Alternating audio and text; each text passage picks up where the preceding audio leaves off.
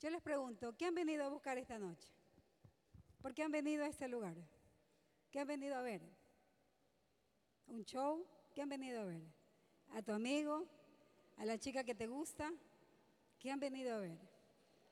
Un discípulo siempre está avivado, pero un creyente a veces viene para ser avivado. Pero cuando tú vengas a esta casa y vengas a este lugar, tiene que haber un propósito. Siempre piensa, ¿por qué hago lo que hago? ¿Por qué vengo a este lugar? ¿Por qué vengo a este edificio? ¿Por qué voy a un nexo? ¿Por qué yo tengo que relacionarme con los que dicen ser mis hermanos? Un discípulo siempre está para dar. Un discípulo siempre sabe por qué hace las cosas. Yo en esta tarde quisiera que tú te respondas a ti mismo, ¿qué has venido a buscar en esta tarde? Si tú has venido aquí para ser avivado, estás en el lugar equivocado. Porque el avivamiento llega cuando tu vida se postra a los pies de Dios. El avivamiento comienza en tu corazón, comienza en mi corazón, cuando buscamos verdaderamente el rostro de Dios. ¿Cuántos dicen amén? Entonces, si tú has venido aquí para ser avivado, este no es el lugar. Para ser avivado, de rodillas, al pie de tu cama. Para ser avivado, en el lugar secreto, en tu dormitorio. Pero cuando tú vienes aquí, vienes a celebrar al Dios que vive para siempre, al Dios que vive en tu corazón, al Dios que venció en la cruz y que murió por tus pecados para darte vida eterna y para darte libertad. ¿Cuántos se sienten libres en esta tarde? Y si no te sientes libre, hoy es el día en que la libertad ha llegado a tu vida. Si hoy tú que nos visitas por primera vez, sientes que los pies te pesan, que tu alma duele, que la vida te apesta, que no sabes por qué vives, hoy el Señor va a hablar a tu corazón y hoy el Señor va a dar una esperanza. Amén. Padre, en esta tarde, casi noche, Señor, doblamos delante de ti no nuestras cabezas, no nuestros rostros, sino nuestros corazones, Padre, para decirte, tengo sed de ti, tengo hambre de ti, Señor. Sacia mi alma, sacia mi corazón. Transforma mi mente y mis pensamientos, Señor. Estoy aquí delante de ti para que tú me limpies, para que hables a mi corazón y mi vida sea transformada. En el nombre de Jesús, amén y amén. ¿Cuántos están alegres en esta noche? Bueno, más o menos. Creo que les hace falta el Señor. ¿Cuántos creen que les hace falta más? Más, más. O sea, nunca es suficiente. Y el Señor dijo, los que tengan sed, vengan a mí y beban. Y Él es fuente inagotable de vida. Jóvenes, no pierdas más el tiempo. La fuente de vida está en Cristo Jesús. No está en un trabajo, no está en tu esposo, no está en tu esposa, no está en los bienes materiales. La fuente inagotable de vida está en Cristo Jesús. Búscalo, si aún tú no lo has buscado. Y aquellos que lo buscan, lo hallan. ¿Cuántos buscan al Padre? Lo buscamos, seremos saciados. Porque los que tenemos hambre y sed del Señor, el Señor nos va a llenar hasta que sobreabundemos en Él. En estos días, em, Ever hace 15 días, si no me equivoco, comenzó a hablar sobre un sistema que nos envuelve, un ambiente que nos aprisiona y que tal vez vivimos en ese ambiente, en ese sistema, sin habernos dado cuenta, sin haber reaccionado de que estamos siendo llevados por corrientes que la vida nos lleva y que podemos pensar que son normales, que son parte de la vida misma, que podemos pensar que así es la vida y así hay que vivirla. Un sistema económico, un sistema materialista, que nosotros los hijos de Dios, al estar aún aquí en la tierra, podemos sin darnos cuenta estar inmersos en él. Y este sistema realmente nos ha acorralado y ha establecido cómo vivir, cómo debemos nosotros vivir, por qué debemos trabajar. A veces nos vemos envueltos, jóvenes, en un ambiente en el cual tú dices, ¿por qué voy al trabajo? ¿Por qué trabajo? Y la respuesta es, bueno, porque la Biblia dice que el que no trabaja no coma. Entonces, cuando trabajamos, trabajamos porque buscamos una remuneración económica. ¿Y para qué la remuneración económica? Porque tengo que comer, porque tengo que vestirme. Hay justificaciones que no son malas, son buenas. Pero cuando el motivo por el cual hacemos las cosas es porque en nuestro corazón hay codicia y hay ambición y hay una actitud de establecerte aquí en la tierra por mucho tiempo, ya no es la correcta.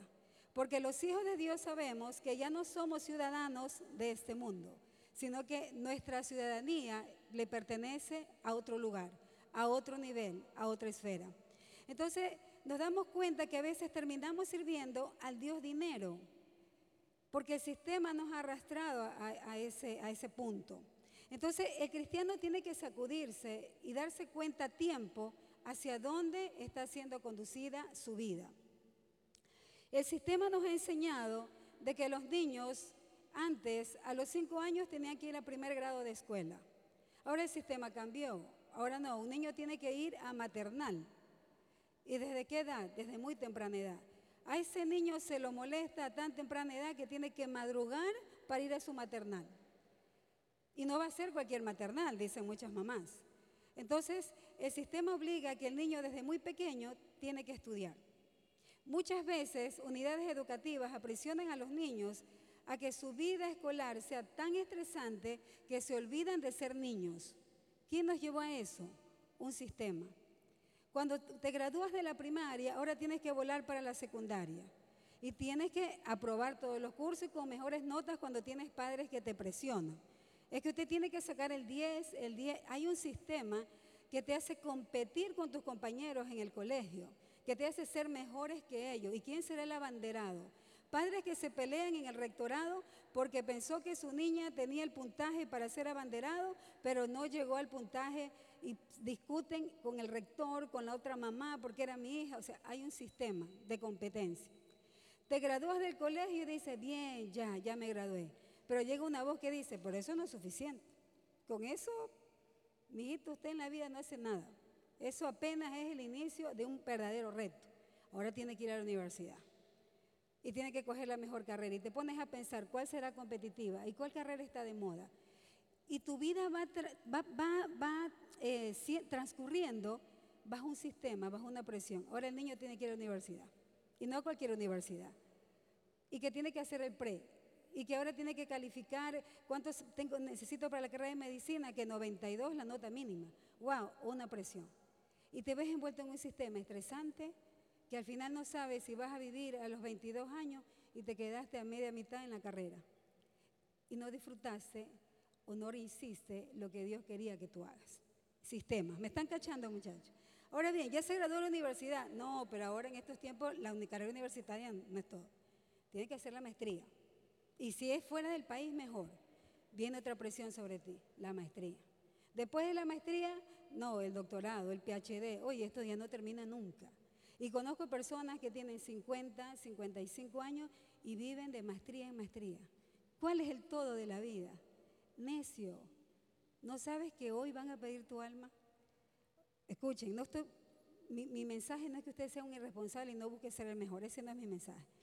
Mi mensaje es que eso no se debe anteponer a los intereses del reino de Dios. ¿Cuántos dicen amén? Muy pocos.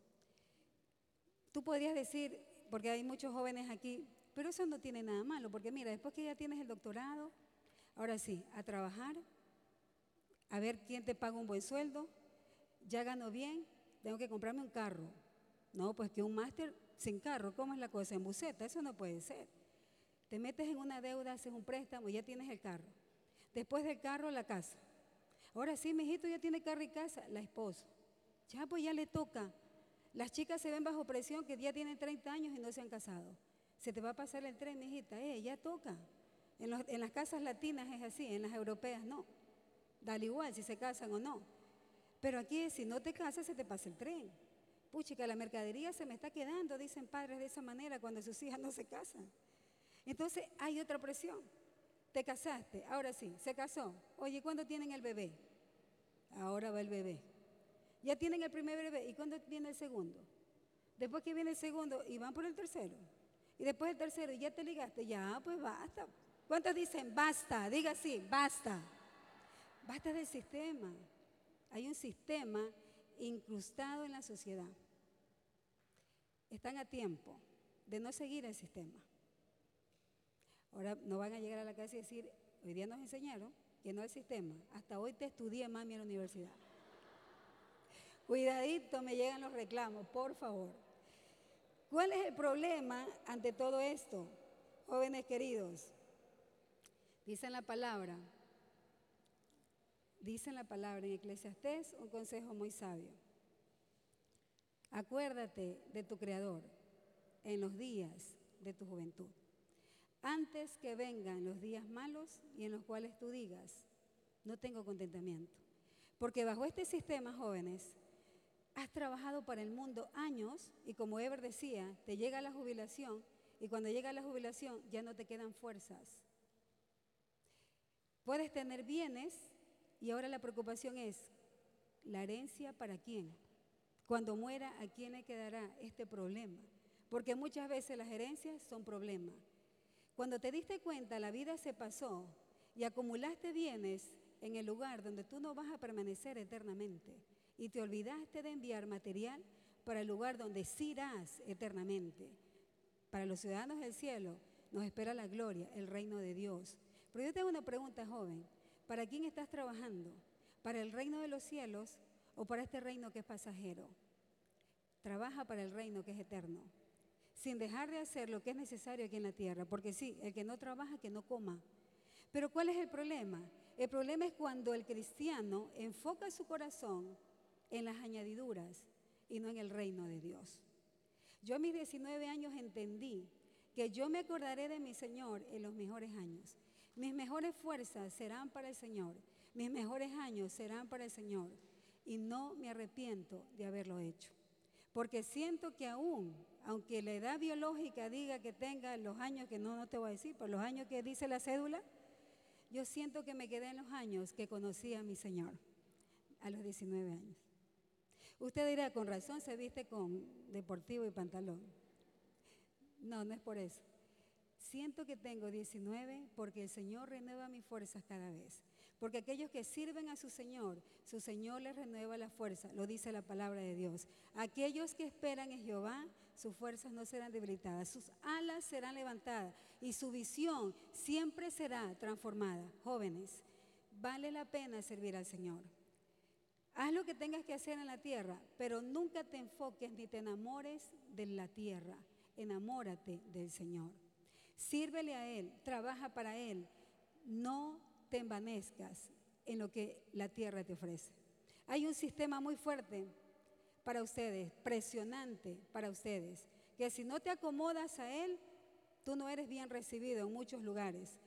En la escritura se nos aconseja en Romanos 12.2, nos dice, no se conformen a este siglo, no se conformen, sino transformaos por medio de la renovación de vuestro entendimiento para que comprobáis cuál sea la buena voluntad de Dios. Hay presión, hay sistema que presiona. El mes que pasó, el mes del orgullo gay, el palacio de gobierno se vistió de los colores de la bandera gay. Los TikToks, los memes, páginas de Instagram, de Facebook, pero abundaban en el apoyo al orgullo gay en el apoyo a la diversidad de género, apoyo al aborto, hay una presión. En el lugar donde yo trabajo, soy maestra, se me envía una carta que se me dice que voy a tener una estudiante que ella ya tiene identificado su género, pero que en la cédula consta como mujer, pero que ella se siente como un varón. Y me dice en la carta, que no la llame por el nombre que aparece en la lista, sino por el nombre que ella a futuro se va a poner. Y que tengo que atenerme o acogerme, y me ponen ahí el artículo que dice que yo tengo que respetar la diversidad de género. Entre 150 estudiantes que tengo, yo no garanticé que al pasar la lista me iba a acordar de que este estudiante no se llama como, como ella cree que se llama. Entonces solo le dije, no prometo que lo haré, porque entre 150 yo no voy a poder distinguir. Jóvenes, sin proponérmelo, sin proponérmelo, El primer día de clases con este grupo, cuando paso la lista, digo el nombre de ella, porque ella es ella, solo que ella cree que es él. Digo el nombre de ella y dijo presente. Al decir ella presente, recordé, al verla, físicamente era un hombre, físicamente era un hombre. No tuve inconvenientes por este tema, nadie me llamó la atención y ella se, se quejó, pero no la llamo por el nombre de él, yo la llamo por su apellido. Pero miren cómo son las cosas y Dios me muestra algo. Ella se ve como un varón, pero entre las estudiantes habían llevado unas herramientas, porque doy clases de, pastelería, de, la ciencia de la pastelería, y un estudiante saca una herramienta, una espátula en forma de mariposa. Y a lo que ella la saca, saca unas herramientas como de la Barbie. Parece que ella venía de Disneylandia, o sea, la verdad, porque todas sus herramientas eran rosa, la mariposa, Cinderela, era de esas herramientas así que te dice, ay, qué lindo. Y ella, que se cree él, alcanza a ver las herramientas y le dicen, qué preciosas. Le salió lo femenino. Y Dios me dice, ella solo está confundida. Jóvenes, llegará el momento que el Señor me va a permitir hablar con ella. Siento que a ella le caigo en gracia. siento que a ella se me acerca para hacerme preguntas, pero siento como que ella algo la engancha, me hago entender conmigo, que no es conmigo, es con lo que tengo que decirle en algún momento. Ayúdenme orando por esta mujer, ayúdenme orando por este, en contra de este demonio, porque sé que si el Señor la puso ahí, no es casualidad. Hay un sistema que presiona, al cual nosotros no debemos aceptar, ni debemos ni siquiera apoyar, ni siquiera decir, respeto tu forma de, pensar, pero no lo acepto. No, yo no respeto. ¿Quién respeta el pecado aquí? Dígame, levante la mano. ¿Quién respeta el pecado? Al pecado, al pecado no se lo respeta, al pecado se lo confronta. Amén, hermanos.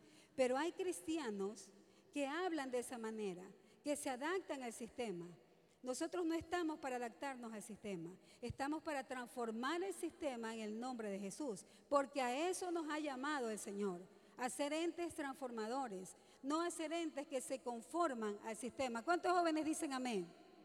Convencido, sacúdete joven. No, no, no te duermas. Tenemos que saber lo que el Señor nos ha llamado a hacer. Nos ha llamado a ser discípulos, no creyentes. No hagamos planes que están fuera de los planes de Dios. ¿Tú eres un creyente o eres un discípulo? ¿Eres un religioso o eres un discípulo espiritual? ¿Qué somos? Y hoy yo les quiero hablar un poco de eso, porque pensando en el sistema del mundo, jóvenes, me pongo a pensar también, y, creo, y a, mí, y a mi, a mi, esposo y a mí, eh, han venido eh, no pensamientos, sino eh, hemos estado analizando desde hace un tiempo atrás de que podemos estar inmersos en un sistema religioso. Y eso es peligroso. Porque el mundo tiene un sistema, pero tal vez nos estamos nosotros guiando por un sistema religioso. Y eso es peligroso en medio de la novia de Cristo, de un sistema religioso. Juan Carlos nos compartía la semana pasada que Dios nos ha llamado a ser discípulos, más no creyentes. Un creyente es un religioso. Un discípulo es un hijo espiritual. Pero el creyente es un hijo religioso. Y si es religioso, no es hijo. Y quisiera eh, exponer unos puntos específicos y que sea el Señor guiándome y que el Espíritu de Dios sea hablándole a quien tenga que hablarle. Y la palabra de Dios cuando habla, le habla a todos, no solo a un grupo. Un grupo. ¿Cuántos dicen amén? Este sistema religioso puede estar incrustado sin darnos cuenta. Y no debemos caer en la trampa. ¿Qué es un sistema religioso? Un sistema religioso, jóvenes, es una estructura humana. Son lineamientos que el hombre marca. Un sistema religioso son paredes de las cuales te quieren cercar y no te dejan desarrollar lo que el Señor te ha puesto a hacer, el llamado que tú tienes. Un sistema religioso son normas y reglamentos que salen del contexto bíblico para darle lugar al hombre. Te estoy hablando del hedonismo. Eso es un sistema religioso. Un sistema religioso busca que el hombre sea prioridad y no Dios. Que todo gira alrededor del hombre y no de Dios. Que la palabra de Dios es beneficio para el hombre, pero no para glorificar a Dios. No sé si estoy comunicando. Y eso es un sistema religioso y del cual tenemos que salir, pero huyendo despavoridos. Un sistema religioso es serie de actividades que se hacen solo porque hay que hacerlas. Por eso les preguntaba al principio, ¿por qué han venido acá? ¿Por religiosos o porque son discípulos? ¿Por qué hacen lo que hacen? ¿Por qué vas a un nexo? ¿Por qué damos la bienvenida a los que vienen por primera vez? Porque así se nos ha enseñado o porque fluye de tu corazón, te alegras cuando viene alguien por primera vez a esta casa. Un sistema religioso mata, un sistema religioso es ley. Y Jesús no vino por religiosos, ni Jesús vino a la tierra para establecer una religión. Jesús estaba siempre en contra de la religión. Por eso sus discípulos no salieron del Cenedrín. Por eso sus discípulos no fueron los escribas, no fueron los fariseos. Jesús vino a buscar a hombres que tenían el corazón enseñable, que no conocían muy bien de la ley, pero que tenían un corazón dispuesto para que Él pueda formar en ellos su carácter. estoy comunicando, jóvenes? Entonces, el sistema religioso nos puede llevar a morir sin darnos cuenta. La religión es muerte, pero Cristo es gracia, Cristo es vida. Cristo vino a dar de su Espíritu Santo para que tú y yo tengamos vida. El sistema religioso, como te decía, busca su propio beneficio. El religioso busca su propio beneficio. Sacan las palabras de Dios fuera de contexto para su beneficio. Porque el Señor ha dicho que seamos prosperados. Entonces anhela y va detrás de las riquezas, porque el Señor ha dicho que el bien y las riquezas me seguirán todos los días de mi vida. Está buscando la palabra para su favor, pero se olvida de la palabra que habla de que tú estás para darle gloria a Dios. El hombre no fue creado para que sea glorificado. El hombre fue creado para darle gloria a su creador. ¿Cuántos dicen amén? No para ser levantado en un altar. Nosotros estamos para darle gloria a Dios. Ese debe ser el propósito de un discípulo. Un discípulo todo lo que hace, lo hace para que el nombre de Dios sea glorificado. Cuando tú en tu trabajo eres responsable, lo haces no para que te den una mayor remuneración, sino para que el nombre de Dios sea glorificado. Cuando tú eres la mejor estudiante, no lo haces para ganar fama, ni para que los demás te admiren, sino para que el nombre de Dios sea glorificado, para que se diga, esa joven ama a Dios de tal manera y tiene una sabiduría que no es normal, no es de esta tierra. Ahí el nombre de Dios está siendo glorificado. Tú fuiste creado para eso. Ubiquémonos. Dios no está para darme gloria a mí, para servirme a mí. Yo estoy para servirle a Él. ¿Cuántos dicen amén? Cuando tú entiendes esto, cuando entiendes esto, te das cuenta que tú estás en este planeta para glorificar a Dios, para predicar la palabra a tiempo y fuera de tiempo, no para enriquecerte aquí en la tierra. Si al Señor le place enriquecerte, pues qué bien, pero y si no, ese no es su deber ni su objetivo. Jóvenes, estamos aquí para servir a Dios, estamos aquí para predicar la palabra, si realmente eres discípulo. Pero un religioso se conforma con la comodidad. Un religioso vive en pijamas.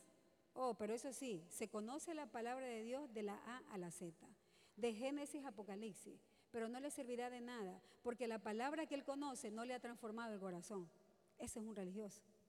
Pero un discípulo es aquel que busca la palabra para que su corazón sea transformado. ¿Cuántos aquí son discípulos? No para conocimiento, sino para que su vida sea cambiada, para que su vida sea transformada. ¿Qué eres tú? ¿Un religioso o un discípulo? Entonces, este, esta estructura que hace que estemos encerrados en una iglesia, Escúchame, estoy hablando de, una iglesia, hablo de un edificio, no de la iglesia, no de la novia de Cristo. Porque a veces el religioso pasa más tiempo, jóvenes, suele pasar más tiempo con la novia que con el esposo. Más ocupado en la iglesia que en el Señor de la iglesia. Y eso es religión. Mi primera, mi primera ocupación es buscar a Dios. Para con lo que el Señor me da, poder beneficiar a la novia del Señor, a la iglesia. ¿Cuántos dicen amén? Muy pocos, no importa. Es porque la palabra de Dios está llegando. El sistema religioso mata la espiritualidad. No puede ser religioso y discípulo a la vez. No puede ser creyente y discípulo a la vez, porque eso es como esta botella que tengo acá, de agua con aceite. No se llevan bien. Agua y aceite, no sé si atrás lo pueden ver. Por más que yo busque una emulsión aquí, no va a pasar. No va a pasar. El religioso parece espiritual, parece, pero su vida es turbia, parece. Busca verse bien, busca orar en altavoz, busca que tú sepas que él ayuna mucho, se llena de palabras, pero el espiritual no busca apariencia, el espiritual busca la presencia de Dios, que es otra cosa. ¿Quién eres tú? ¿Quién soy yo? ¿Un religioso o un espiritual? ¿Un creyente o un discípulo? El, el espiritual y el carnal, porque hay algo. El, el religioso es carnal. ¿Sabes por qué? Porque busca su propio beneficio. El espiritual no busca su propio beneficio, busca el beneficio para el reino, para Dios. Entonces no pueden convivir un discípulo y un creyente, no, no puede ser. O eres creyente o eres discípulo. Es como las luz y las tinieblas. Cuando está la luz, no hay tinieblas. Y cuando está la tiniebla, no hay luz. Cuando eres discípulo, no eres un creyente. Y cuando eres un creyente, no eres un discípulo. Amén. Cuando Jesucristo viene a la tierra, y me encanta esto, jóvenes, el justo viene para romper la religión. Jesucristo era como que buscaba adrede los conflictos. Él una vez dijo, yo no he venido a traer paz. ¿Han leído ese texto en la Biblia? Yo no he venido a traer paz. Yo he venido a traer contienda. Porque es que desde que vino trajo contienda el Señor. Jesús llega a su pueblo y su pueblo lo esperaba de una manera diferente. Su pueblo lo esperaba como el Salvador, como el Mesías. Lo esperaba que venga de Abolengo, que venga de, una, de una familia reconocida. Tal vez lo esperaban de Jerusalén, pero él, él, nació en Nazaret y algún día dijeron, ¿saldrá algo bueno de allá? Algo bueno puede salir de allá. Porque sabes que Jesús vino a romper esquemas, vino a romper moldes. Por eso que la palabra nos enseña que nosotros tenemos que nacer del Espíritu, nacer de nuevo. Porque el viejo molde tiene que romperse para que tú, seas amoldado al molde de Cristo. Estoy comunicando. Entonces Jesús viene a eso justo a romper, a, romper parámetros religiosos. Por eso noten que Jesús con los pecadores no, no tenía problema. Con los pecadores se acercaba a ellos, comía con ellos, compartía con ellos. Y los fariseos, los legalistas, eso es lo que ellos no podían entender. Porque como él que decía ser un hijo de Dios, el Mesías, podía tener relación de amistad con los pecadores. Es lo que ellos no entendían. Su legalismo no permitió reconocer e identificar al Mesías. Porque un religioso se envanece en su conocimiento y no permite que el Espíritu Santo de Dios hable a su corazón. Porque el religioso es cerebrotónico. Todo lo canaliza aquí, todo lo filtra aquí, pero el espiritual tiene abiertos sus oídos a la voz del Espíritu Santo de Dios. Esa es la diferencia entre un creyente y un discípulo. Jesús vino a la tierra a combatir la religiosidad. En Mateo 5:38, el sermón del monte, su sermón que habla de la dinámica del reino, justo confrontó a los fariseos, justo confrontó a los doctores de la ley. En Mateo 5:38 la escritura dice, oíste que fue dicho, dijo Jesús, ojo por ojo diente por diente. Pero yo os digo, no resistáis al que es malo, antes a cualquiera que te hiere en la mejilla derecha, vuélvele también la otra. Jesús llega a dar un mensaje diferente, distinto, les mueve el piso, les rompe el molde, les rompe sus esquemas, porque así es nuestro Señor Jesús, rompe esquemas. En el verso 39 dice, en el 40, Y al que quiera ponerte a pleito y quitarte la túnica, déjale también la capa. Y a cualquiera que te obligue a llevar carga por una milla, ¿sabes qué? No vayas por una, anda con él, dos. En el verso 44, 43, oíste que fue dicho, amarás a tu prójimo y aborrecerás a tu enemigo. Pero yo os digo, amad a vuestros enemigos, bendecid a los que os maldicen, haced bien a los que os aborrecen y orad por los que os ultrajan y os persiguen, rompiendo moldes. Esto no podían entender los fariseos. Los fariseos, los doctos, no entendían cómo es que Jesús llegaba con un mensaje que para ellos era antagónico. Es más, para ellos consideraban que esto era blasfemo porque iba en contra de las leyes. Y nunca lo pudieron ver como el Mesías, porque su mente los entenebreció, su conocimiento los ensegueció. Y hay algunos, muchos más puntos importantes en la Biblia que nos enseña cómo Jesús vino a romper la religiosidad. La religiosidad nos puede arrastrar, familia, a nosotros mismos y no permitir que el propósito de Dios se cumpla en nuestras vidas. Jesús viene a destruir el sistema religioso para establecer el sistema del reino. ¿Qué vino a hacer Jesús? Establecer el sistema del reino. No importa el sistema que el mundo te quiera imponer. No importa el sistema religioso. Aquí importa el sistema de Dios lo que Jesús quiere hacer en medio de nosotros, en medio de esta iglesia, en medio de tu nexo, en medio de tu casa, en medio de tu propia vida. Este espíritu de religiosidad encapsula la verdad de Dios, porque nos mete en cuatro paredes y no nos permite llegar a otros con el Evangelio, que es poder, que es potencia, para dar libertad a aquel que está esclavo. Cuidarnos de que el llegar a ese lugar cada sábado se vuelva religioso.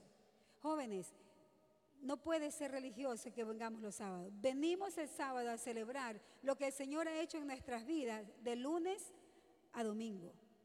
Pero no vengas a este lugar porque toca ir. Ven con todo el ánimo, ven avivado, ven a avivar a aquellos que vienen por primera vez. Que tu mirada, que tu saludo sea para animar, para estimular, para que los que vienen por primera vez quieran ser como tú, como yo, porque ven en nosotros vida y la vida la da Jesucristo. Pero religiosidad te mata. La religiosidad mata. Pero la espiritualidad aviva y aviva los corazones, trayendo un avivamiento profundo que va a transformar al mundo. ¿Cuántos quieren vivir ese avivamiento?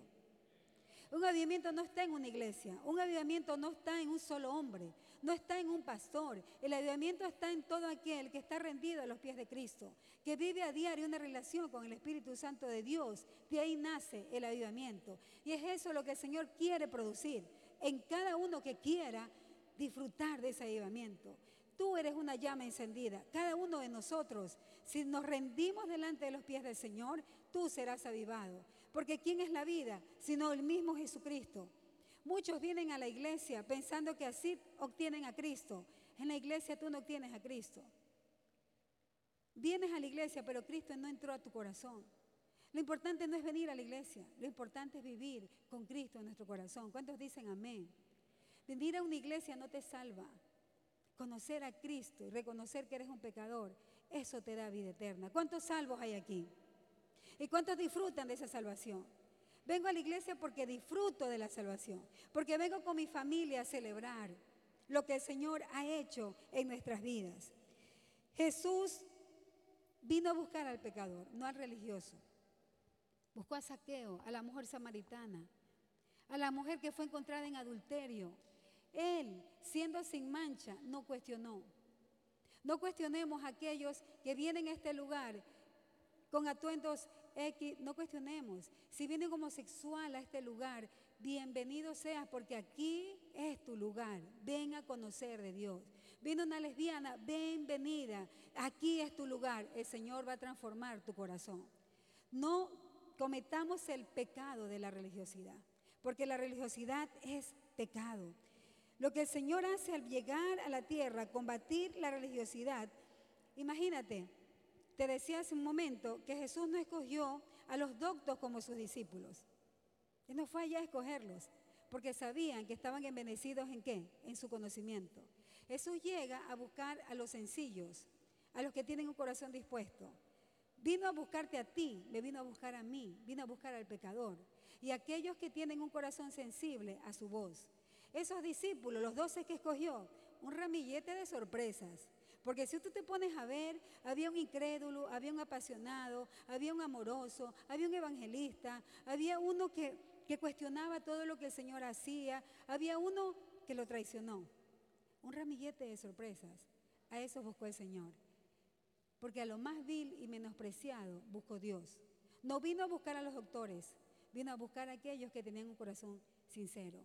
Y a ti te digo, joven, que de pronto estás cuestionando que a Dios a ti no te ha dado un llamado especial. Te digo, el Señor te está llamando. El Señor vino por ti. El Señor sabe que en ti puede forjar un gran discípulo. Cuando Jesús le dijo a Pedro, oye, dame, préstame la barca y vamos mar adentro. Le estaba diciendo, deja tu religiosidad. Porque Pedro le dijo, mira, yo ya he tratado de pescar y no he podido. Porque Pedro estaba haciendo lo mismo que él hacía todos los días. En su trabajo era un religioso. Y el Señor le dijo, ven. Y, Pedro le dijo, está bien, dejo mis moldes, rompo mis moldes y en tu nombre echo la red. Joven, ¿cómo están trabajando en tu nexo? Líderes, ¿cómo ustedes están trabajando en sus nexos? ¿Están haciendo lo mismo de siempre? Yo misma me pregunto con mi esposo, ¿estamos haciendo lo mismo de siempre? Tenemos que romper los moldes y en el nombre del Señor lanzar la red a la forma de Dios. ¿Cuántos dicen amén? Al estilo de Dios. Si tenemos que volver a aprender, vamos a volver a aprender. Porque no hay peor cosa que un hijo de Dios que no sea enseñable. En el momento que dejas de ser enseñable, te volviste un fariseo, te volviste un legalista, te volviste un religioso y dejaste de ser un discípulo, te volviste un carnal. El Señor nos llama a que reaprendamos. Por eso la Escritura dice, renovaos en nuestra qué? En nuestra manera de pensar. Por eso más que nunca nuestra mejor herramienta, la palabra de Dios. Nuestro modelo, Jesús. ¿Cómo Él hizo las cosas? Hay tesoros escondidos en la palabra de Dios. El religioso solo busca conocimiento, pero el discípulo busca transformación en la palabra de Dios. Conozco gente, hermanos, que conocen la Biblia al dedillo. ¡Wow! Conocen el texto del contexto, te conocen la hermenéutica, la exégesis, pero sus vidas no han sido transformadas. ¿De qué sirve tanto conocimiento? Si este no te ha transformado. Es lo que le pasó a Pablo. Pablo creció, dice la Biblia, a los pies, a los pies de Gamaliel. Pablo pensaba que hacía lo correcto, tenía mucho conocimiento. Él perseguía a aquellos que declaraban que Jesús era el Hijo de Dios. Los arrastraba, los mataba. Ni una pestaña se le movía, ni se le movió cuando apedrearon a Santiago. Es más, él estaba presente. Mientras miraba cómo apedreaban a Santiago, él sentía, es lo justo, es lo correcto. Mucho conocimiento. Por eso él tuvo que tener un encuentro personal con Dios para que su corazón se transformado. El conocimiento no lo transformó, pero el encuentro con Dios lo transformó. A ti te va a transformar no el conocimiento de la palabra, sino tu encuentro personal con Dios. ¿Cuántos dicen amén? Pablo fue transformado, Saulo fue transformado cuando se encontró con Dios. Cuando le dijo, Saulo, ¿por qué me persigues? ¿Por qué tu conocimiento me persigue? Un religioso persigue a aquel que comete fallas. Un religioso está mirando la última pata del gato de su hermano, la última, el error que cometiste. Está mirando cómo te vistes. El religioso está mirando cómo cantas, si levantas o no levantas las manos, si saltaste o no saltaste. El discípulo no. El discípulo quiere contagiar a su hermano con lo que él lleva dentro. Amén. La diferencia. ¿Quién eres tú? ¿A quién tengo sentado aquí? ¿A quién tienen ustedes aquí delante? ¿Una religiosa o una discípula? ¿Una mujer espiritual una mujer carnal? ¿Quién eres tú? ¿Un religioso o un discípulo? El creyente está lleno de conocimiento y busca enseñar para que otros practiquen. ¿Qué hace el religioso? Se llene de conocimiento para que otros practiquen. Y si no lo, no lo haces, te revela. Pero un discípulo espiritual busca aprender para impactar a otros con lo que él vive. ¿Para qué buscas la palabra? ¿Para ser transformado o simplemente para obtener conocimiento? Jesús no tenía conflicto, como te decía, con el pecador. Él los buscó. El creyente religioso tiene esquemas preconcebidos en su mente que no los deja escuchar la voz del Espíritu Santo. El espiritual rompe sus esquemas mentales porque su corazón, ante todo, está conectado con la voz del Espíritu Santo. Los religiosos de este tiempo rechazaron a Jesús porque no encajaban en sus moldes.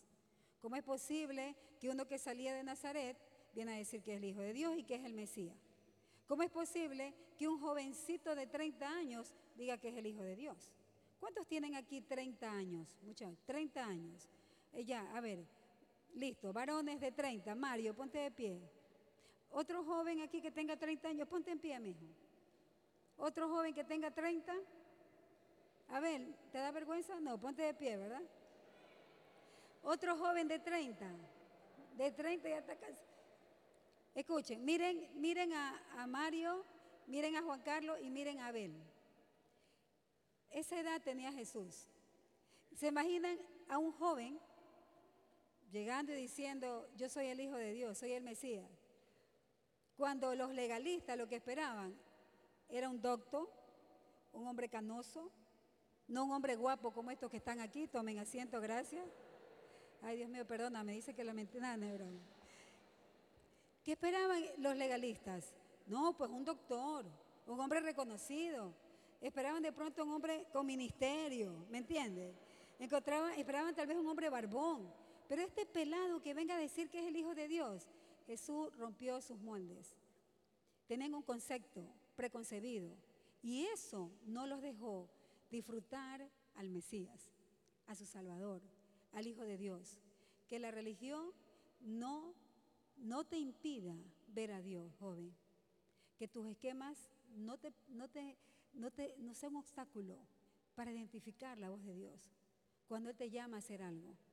Cuando Él te dice en el bus que te pongas de pie y comiences a predicar. No permitas.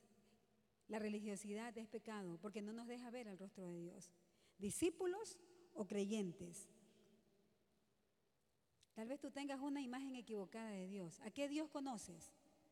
Tal vez tu Dios es el de la Biblia, porque no has encontrado al Dios de una relación. ¿A qué Dios conoces? Ojo, escucha esta pregunta, joven. ¿A qué Dios conoces? Cuando tú piensas en Dios, ¿qué viene a tu mente? Un Dios sentado allá a lo lejos, tal vez con un látigo, tal vez con un pie de oro que está para pisarte cuando cometes un error. ¿Cómo es tu Dios? ¿O conoces al Dios de una relación? Al Dios que cuando te habla es puro amor, pero que cuando tiene que exhortarte, aún en la exhortación, Él lo hace con amor. ¿Cómo es tu Dios? Un discípulo reconoce a su Señor. Un religioso conoce de lejos a Dios. De oídas te había oído, pero ahora mis ojos te ven, dice el discípulo. ¿Cuántos dicen amén? Pero el religioso solo se queda viéndolo de lejos, porque para él Dios está lejos, pero para un discípulo, Dios vive en él. Y él vive lo que Dios le pide que viva. Diferente, es muy diferente, jóvenes. Y esto es un misterio. Muchos rechazan la palabra de Dios porque no ven discípulos. Los inconversos no quieren saber de Dios porque solo ven religión. ¿Qué hombre fue que dijo Ever? Un hombre dijo, creyera en Dios si no conociera a los cristianos. El peladito, Gandhi. Yo creyera en Dios, no, no, no, yo creyera en Dios, no, no, dijo eso. Yo, creyera en Dios, dijo. Yo creyera en Dios, bueno, no importa porque no está en la Biblia ya, pero fue un hombre que lo dijo así. Lo importante aquí es lo que dice la Biblia, pero él dijo esto, yo creyera en Dios si no conociera a, los cristianos. Porque conoció a un religioso, no conoció discípulos, no los conoció a ustedes. ¿Cuántos dicen amén? Porque cuando tú eres discípulo, los demás quieren conocer a Dios. Los demás quieren, te preguntan. ¿Saben que cuando tú eres discípulo, créeme, créame chicos, el Señor te envía gente que te va a decir, yo solo sé que tú pasaste por aquí, Dios me dijo, habla con ella, habla con él. Tiemblan las patitas cuando escuchas eso, porque dices, wow, o sea, el Señor lo confió a mí. Eso es, eso es el cielo, pues hermano. Eso es tocar el cielo. Eso es saber, wow, Señor, estoy sintonizado contigo. Señor, esto es el cielo, predicar la palabra de Dios. No hay cosa más hermosa ver a un pecador convertido a Cristo. ¿Cuántos han disfrutado eso? Hermanos, no un carro, no una casa nueva. Lo más hermoso es ver a un pecador arrepentido y diciéndole, Señor, hoy yo me arrepiento. ¿Cuántos quieren vivir eso? Pocos. Pero el Señor con uno le basta. ¿Dónde está ese uno? ¿Dónde está ese uno? Uno le basta. Mira, Jesús, Jesús hubiera sido un religioso. Él llegaba a la tierra y él se bastaba para confrontar a los fariseos, para sacar a todos los demonios. Él se bastaba, hermanos, para que todo el pecador venga a sus pies. Pero Jesús, siendo el Hijo de Dios, buscó a doce. Buscó a doce. Y a los doce más humildes. Y los formó. Porque para Él es importante que tú seas un discípulo. Para Él es importante formar. Él, siendo el Hijo de Dios, honró al Padre. No se dio gloria a sí mismo, sino que le dio gloria a Dios. Cuando tú expongas la palabra y alguien te diga, tu palabra impactó mi vida, tú tienes que saber que usted solo es el burrito, pero el contenido es lo importante, no quien lo dio, sino la palabra que salió de la boca, porque todo lo hace quién? Lo hace Dios. Y eso es un discípulo. En Juan capítulo 1, verso 45 al 50, muchos al menospreciar a Jesús dijeron, pero no entendemos esto. ¿Cómo este, este joven va a decir que él es el Hijo de Dios? Tal vez tú te sientes así menospreciado en tu casa, en tu trabajo, en tu barrio. Tal vez se burlan de ti diciendo, pero tú quién eres para hablarnos de Dios. Pero si la vida que tú antes tenías se te burlan, te digo, lo mismo le pasó a Jesús. No era aceptado. Cuando alguien te rechace, no te lo tomes a lo personal, no es contra ti.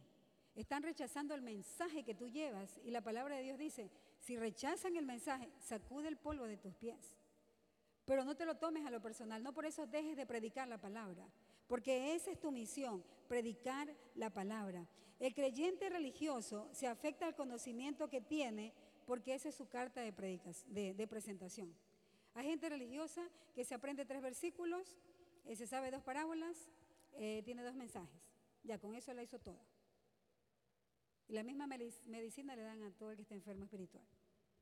Hay que mirar, Jehová es tu pastor, nada te faltará. Y que mira que acá, Jehová es tu pastor, nada te faltará. Toda ayuda viene a los que aman a Dios. Wow, ya con eso ya, uff. Un discípulo no, no habla, un discípulo vive, se refleja. ¿Qué? La vida de Dios. Mateo 10, de 34 al 36. Jesús dijo, no crean que he venido a traer paz a la tierra. No vine a traer paz, sino espada porque he venido para traer conflicto. Miren, Jesucristo, bueno, eso es como un poquito cómico en el buen sentido, no, no, eh, en el decir de que él le hablaba a los fariseos donde más les dolía. Es como que lo hacía intencionalmente porque él quería romper moldes, porque Jesús vino a enseñar la gracia, como te digo, pero no, no la ley. Como te digo, sus discípulos eran imperfectos. Jesús vino a romper moldes. Dime, ¿en qué molde estás tú? ¿En qué molde? ¿Qué es lo que has aprendido? ¿Qué es de pronto si tus padres son cristianos, has crecido en un hogar cristiano? ¿qué, ¿Qué, es el molde que tú has aprendido de tus padres? ¿Cómo son? Que no sé cómo en tu casa le llamen el devocional, el altar familiar, no sé cómo lo llamen. Pero tú tienes que pensar, tiene que haber algo más. No tiene que haber algo más. Sean ambiciosos espirituales. Esto no ha de ser todo, tiene que haber algo más. Y cuando Dios te diga que es ese algo más, obedece a lo que Él te dice. Busca cobertura para poder cumplir lo que el Señor te manda. Cuando te digo cobertura, no quiero, no quiero tampoco decir que aquí Dios te habló y ya el desorden y vámonos. No, espera. El mismo Jesús se sujetó. ¿A quién? Al Padre. La religiosidad mata, pero un discípulo está para dar vida, porque tiene la vida de Dios. El conocimiento no salva, el conocimiento mata. Te puse como ejemplo a Pablo. En la religiosidad busca apariencia. ¿Sabes quién se me viene ahora a la mente? Saúl y David. Todos conocen a Saúl y David. Saúl era un religioso. Dios lo llamó, le dio una misión, pero era religioso. Saúl siempre buscó guardar las apariencias, siempre. Él quería estar en prominencia. David no buscó las apariencias. David en secreto alababa a Dios. David en secreto cuidaba las ovejas. Él buscaba que los hombres lo reconozcan. Incluso cuando él le falló a Dios en algo que le mandó, le dice el profeta Samuel, has fallado a Dios y hoy el Señor te quita, ha roto tu manto, porque pondrá otro mejor que tú. Ese fue el edicto que le da el profeta a Samuel, a, Saúl. ¿Y sabes lo que dice Saúl? Bueno, bueno, ya está bien, perdóname, pero por favor, ven conmigo para que los ancianos me vean contigo. O sea, no le importó que el llamado de Dios había sido declinado para él. Él le importó las, las apariencias. David no fue así. Bueno, de ahí va a salir una enseñanza. Ahorita se me viene a la mente. Saúl representa la religiosidad, pero David representa la espiritualidad. Ponte en pie, joven. Pongámonos en pie. Esto va a ser una primera de otras charlas, pero escúchame bien, joven. Charlas que oramos al Padre para que calen tu corazón, para que tu vida sea transformada. Tiene que haber algo más. Diga, jóvenes, tiene que haber algo más. La escritura dijo, ustedes harán cosas mayores que las que yo he hecho a los verdaderos discípulos. Y les dijo que en su nombre ustedes, que yo, echaríamos fuera demonios, que nosotros beberemos cosa mortífera y no nos haría daño. Tiene que haber algo más. ¿Qué no nos deja hacer eso algo más? La religiosidad. Tu comodidad, mi comodidad. El pensar en mí mismo. Tengamos cuidado con el hedonismo. Porque la palabra de Dios no está para mi comodidad. La palabra de Dios está para incomodarme incomodar mi pecado, incomodar mi vida, para confrontarme, para zamarrearme. Para eso está la palabra, no para acomodarme. Hoy el Señor ponga en ustedes, jóvenes, un corazón de discípulo. Pero aquí no es de venir a reprender ningún espíritu de religiosidad. Aquí es tiempo, ¿sabes qué? De renunciar a la religiosidad, a romper moldes. Lo enseñado, perdón, lo aprendido, hoy tiene que salir. Hoy el Señor va a dar formas nuevas, creativas. La religiosidad no puede estar en medio de nosotros. Rompamos moldes y esquemas. No hagamos las cosas por costumbres. Tenemos que hacerlas como a Dios le agrada y porque a Dios le agradan. Cierren sus ojos y levanten su mano. China, sube por favor. Vamos a ministrar, vamos a orar. Levanten sus manos. Levanta tu mano ahí, joven, donde tú estás. Y realmente no sé cómo es tu Dios. ¿Qué Dios conoces tú? ¿Un Dios lejano, un Dios real, un Dios de relación? Un Dios al cual escuchas su voz, te acercas a Él.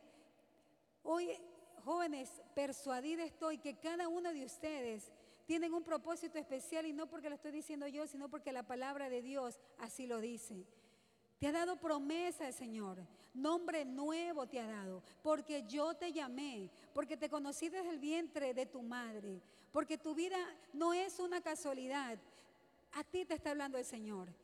La religiosidad tiene que caer, rompe moldes, rompe temores, rompe esquemas, rompe miedos. La palabra de Dios tiene que salir de cuatro paredes. La palabra de Dios, el Evangelio tiene que salir de ese molde que tú lo has metido. Hoy Dios quiere ensanchar tu vida. Hoy el Señor quiere darte un propósito real, auténtico. Hasta ahora, ¿qué has logrado de tu vida? Tal vez has logrado un buen trabajo, has logrado algunos... Toca, a ver, toca. Dile a Natalie que tenga lista igual una canción. Cuando la China despide, nosotros bajamos y que ponga una canción de fondo. Y siento que algo falta en mí. Tal vez has sentido desosiego, que no hay propósito en la vida. Hoy el Señor te dice, yo tengo un propósito para ti. Hay propósito, pero el propósito no es terrenal. Tu lugar no es aquí en la tierra, tu lugar es en lo eterno. Y cuando tú partas de este lugar, tú tienes que irte con las manos llenas de almas a las cuales tú le predicaste la palabra. No juguemos más a una iglesia, no juguemos más a un grupo chévere, a un nexo que llega, pero no pasa nada. Tiene que pasar algo para aquellos que deciden vivir en la presencia de Dios. Hoy tiene que ocurrir algo en tu corazón y en tu vida. Hoy tiene que levantarse un avivamiento. ¿No te has puesto a pensar por qué cuando llego, ya, ya sé, cantamos, ahora vienen los anuncios, allá, ahora el selfie, ahora las diezmos y ofrenda, y ahora el mensaje. no, tiene que haber algo más. Sígase usted mismo, tiene que haber algo más. Y tú tienes que buscarlo ahí, de rodillas, en la presencia de Dios. Y no te veas como parte de un grupo. No, tú vete como el que va a propiciar ese avivamiento. No te veas como parte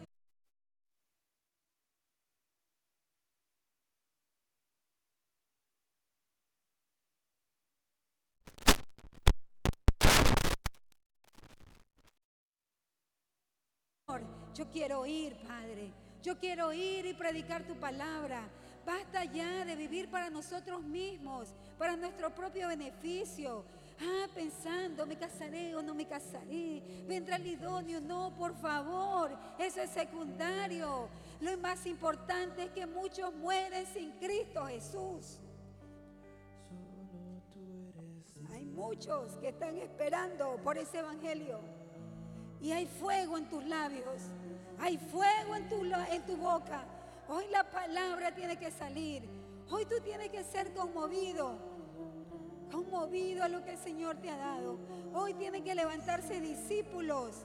Hoy tienen que levantarse hombres más fuertes que Elías, que Eliseo Solo conversamos y predicamos de Abraham, de David. Hoy quiero hablar de un Josué, hoy quiero hablar de una Linda, de un Osvaldo, de un Miguel, de una Débora que se levanta en esta nación. Hoy queremos compartir y predicar. Chicos, el día lunes Melissa fue a predicar a los médicos y muchos médicos doblaron sus rodillas y reconocieron a Cristo.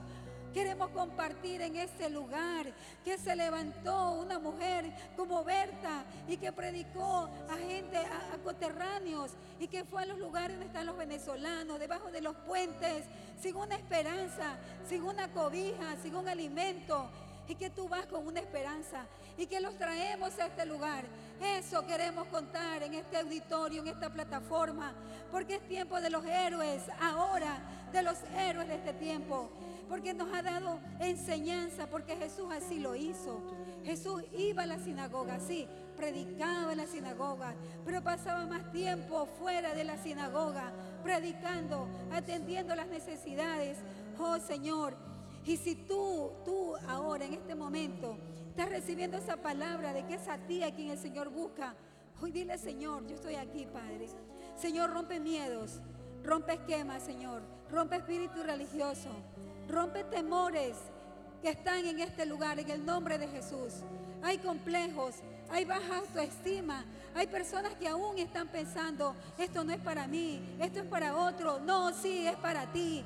Tú puedes decir, he sufrido mucho, mi pasado no me deja. Justamente por eso el Señor te está llamando, porque tú tienes un pasado y de ese pasado el Señor te levantó y de él tú vas a testificar y a contar a muchos que el Señor puede hacer proezas, que el Señor puede reconstruir vidas. ¿Cuántos dicen amén? Levanten sus manos y díganle, Señor, aquí estoy, aquí estoy. Hoy yo renuncio a mi comodidad. Hoy yo renuncio a lo que he sido hasta ahora. Hoy yo me mudo, me transformo, Señor, con tu palabra. Señor, levanta discípulos en esta noche.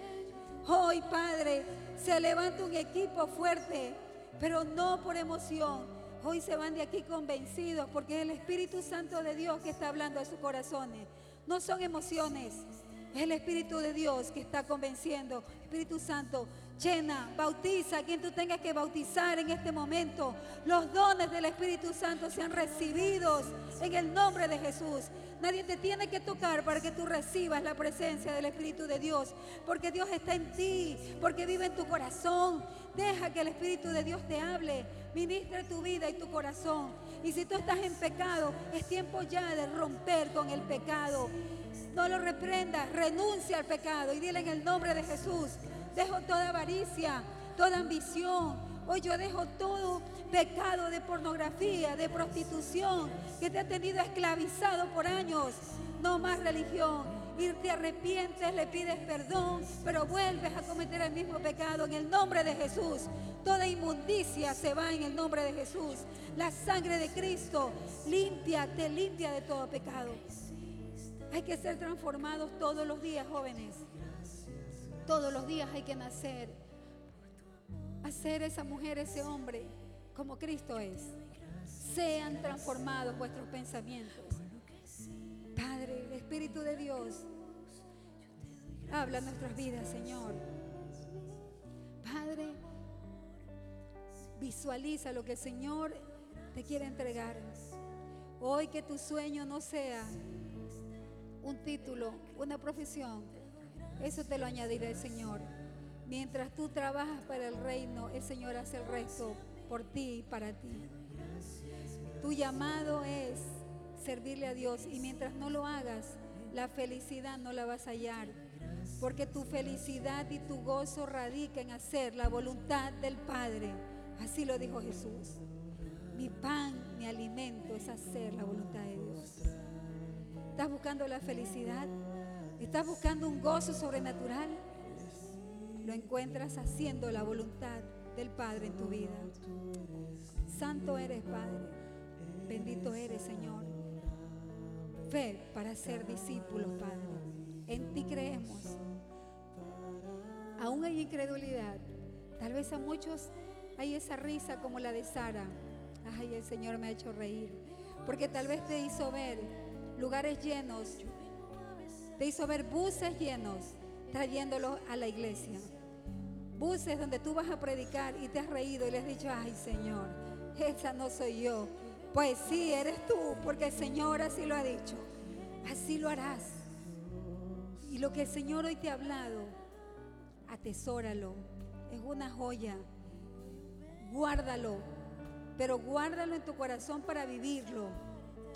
Si el Señor te ha llamado, te dará las herramientas. Te va a dar las personas. Te va a dar la estrategia. Te va a dar las palabras. Ese bus Vas tú a saber cuándo es el momento y cuándo es el tiempo. Y predicaremos y testificaremos de lo que el Señor ha hecho contigo. Tú vas a predicar, tú vas a testificar y vas a decir, el Señor de Noé, el Señor de Moisés, el Señor de Abraham, el Señor de Pablo, de Pedro, vive y es el Señor de estos tiempos, porque el Señor vive. Gracias Padre, te adoramos, te bendecimos. Abre tus labios y comienza a alabar a Dios. Te adoro, Señor. Permite que el Señor, hurra, en el nombre de Jesús. Te alabamos, Señor. Que sean lenguas angelicales. Deja que tu lengua fluya en alabanza. Que tu corazón se levante en adoración delante de Yo te doy gracias, por tu amor hacia mí. Yo te doy gracias, gracias por lo que hiciste.